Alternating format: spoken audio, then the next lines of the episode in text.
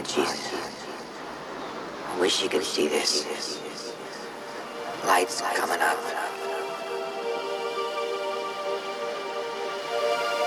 I've never seen a painting that captures the beauty of the ocean in a moment like this. I'm gonna make you rich box.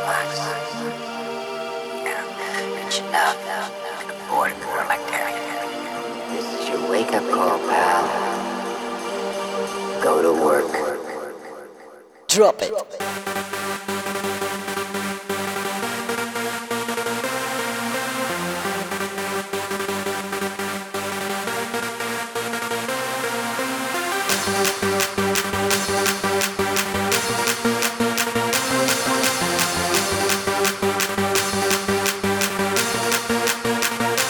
Drop it.